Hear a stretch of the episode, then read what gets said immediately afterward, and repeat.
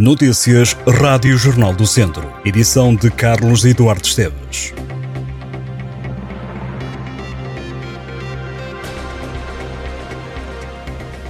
Faz hoje um ano que a Rússia invadiu a Ucrânia. Milhões de pessoas, entre mulheres, crianças e jovens, tiveram que fugir do país. Para Viseu vieram dezenas de ucranianos. Uma delas, Tatiana Samoilova, veio para Portugal a 17 de março do último ano. A história ideal seria porque se apaixonou pelo país e decidiu mudar-se, mas a história real é outra e de ideal pouco ou nada tem. Tatiana é ucraniana e a 24 de fevereiro viveu um dos momentos mais difíceis de se recorda há um ano. As sirenes, as bombas e as explosões, as crianças cheias de medo. Conta ao Jornal do Centro a mulher de 50 anos que se viu obrigada a sair do seu país e a juntar-se a milhões de refugiados que tiveram que fugir por causa da invasão russa. Tatiana Samoilova vivia em Kiev, capital da Ucrânia. Para Portugal veio com três das cinco filhas, as outras duas ficaram, sobretudo porque era lá que os maridos estavam, na guerra. Há um ano está por Terras Lusas, mais concretamente em Viseu, na freguesia de São João de Lourosa. Uma reportagem para ler em O Parlamento chumbou nesta sexta-feira, com os votos contra do PS, diplomas apresentados por PST, Chega e PCP para reduzir ou eliminar o pagamento de portagens nas antigas autoestradas SCUT, portagens sem custos para o utilizador, incluindo a A24 e a A25, que atravessam o distrito de Viseu. Os socialistas já tinham anunciado que iriam votar contra todas as propostas relativas a portagens, alegando que o governo vai apresentar até junho uma reforma para a redução de tarifas. Também esta sexta-feira foi aprovada a possibilidade de concessão do grau de doutor pelos politécnicos, bem como a existência no quadro do Sistema de Ensino Superior de Universidades Politécnicas.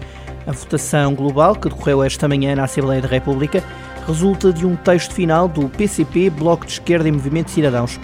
O socialista João Azevedo referiu que esta decisão representa uma grande vitória para os politécnicos do país, mas principalmente para Viseu. Também o Presidente da Federação Nacional de Associações de Estudantes do Ensino Superior Politécnico saudou a aprovação dos doutoramentos nos Politécnicos, considerando que a medida valoriza as instituições superiores, mas também as regiões do interior. No entanto, só poderão conferir o grau de doutor os estabelecimentos de ensino superior que tenham recursos humanos e organizativos necessários à realização de investigação e que tenham experiência acumulada nesse domínio, sujeita à avaliação e concretizada numa produção científica e académica consideradas relevantes. Os enfermeiros do Hospital de Viseu, que estiveram em greve esta sexta-feira, vão avançar com abaixo assinado e não excluir aos tribunais para conseguirem as suas reivindicações. O anúncio foi feito pelo representante do Sindicato dos Enfermeiros Portugueses na região centro, Alfredo Gomes, que disse que não há abertura à resolução dos problemas destes profissionais vai ser ponderada uma ação em tribunal se assim continuar. O sindicalista avançou que até 8 de março há um plano de luta que passa por haver todos os dias greves em unidades hospitalares do país. Os enfermeiros exigem que sejam contados os pontos a todo o período de serviço e que se corrijam injustiças que, no entender destes profissionais de saúde, se estão a verificar nos locais de trabalho. Alfredo Gomes referiu que a greve desta sexta-feira teve uma adesão forte, com a cirurgia de ambulatório Viseu a estar parada e o bloco operatório muito limitado. O presidente da Câmara de Viseu, Fernando Ruas, diz que está disponível para falar com os empresários da restauração e dos bares da cidade sobre as taxas de ocupação do espaço público com esplanadas, mas avisou que o período de isenção já passou. Os empresários anunciaram esta semana que promoveram um abaixo assinado a pedir uma revisão do regulamento da ocupação do espaço público com esplanadas no Conselho. Fernando Ruas lamentou que os empresários tenham dado a conhecer o abaixo assinado à comunicação social antes de o entregarem à Câmara e disse que aguarda que lhe seja pedida uma reunião. Ruas referiu que os empresários apontam dificuldades da economia nacional, aumentos de custo e revisões de preços, que não se podem repercutir nas finanças da Câmara, que não chegam a receber 60 mil euros por ano dos pagamentos das taxas das esplanadas. Apesar de não rejeitar a possibilidade de rever o regulamento, Fernando Ruas considera que a necessidade de esplanadas não é a mesma do que acontecia quando existiam restrições devido à pandemia da Covid-19.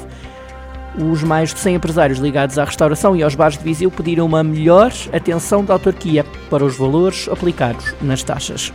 No desporto, o Académico Viseu defronta o Torriense este sábado de manhã e no lançamento do jogo o treinador academista deixou alerta para o crescimento da equipa de Torres Vedras. Lembrando que a jogar em casa o Torriense não perde desde novembro, Jorge Costa deixa claro que o adversário deste sábado vai obrigar o Académico a estar concentrado.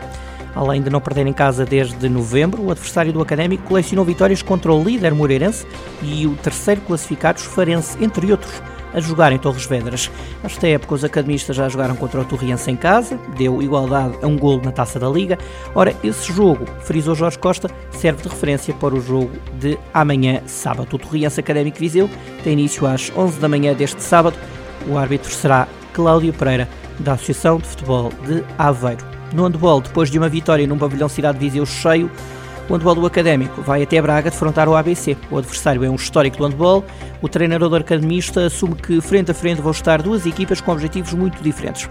O Académico segue até Braga com duas vitórias nos últimos jogos, apesar de o jogo em ser em Braga, o treinador dos vizienses vê uma janela de esperança porque os bracarenses têm cedido pontos a jogar na cidade dos arcebispos. A ABC Académico começa às 5 da tarde deste sábado em Braga.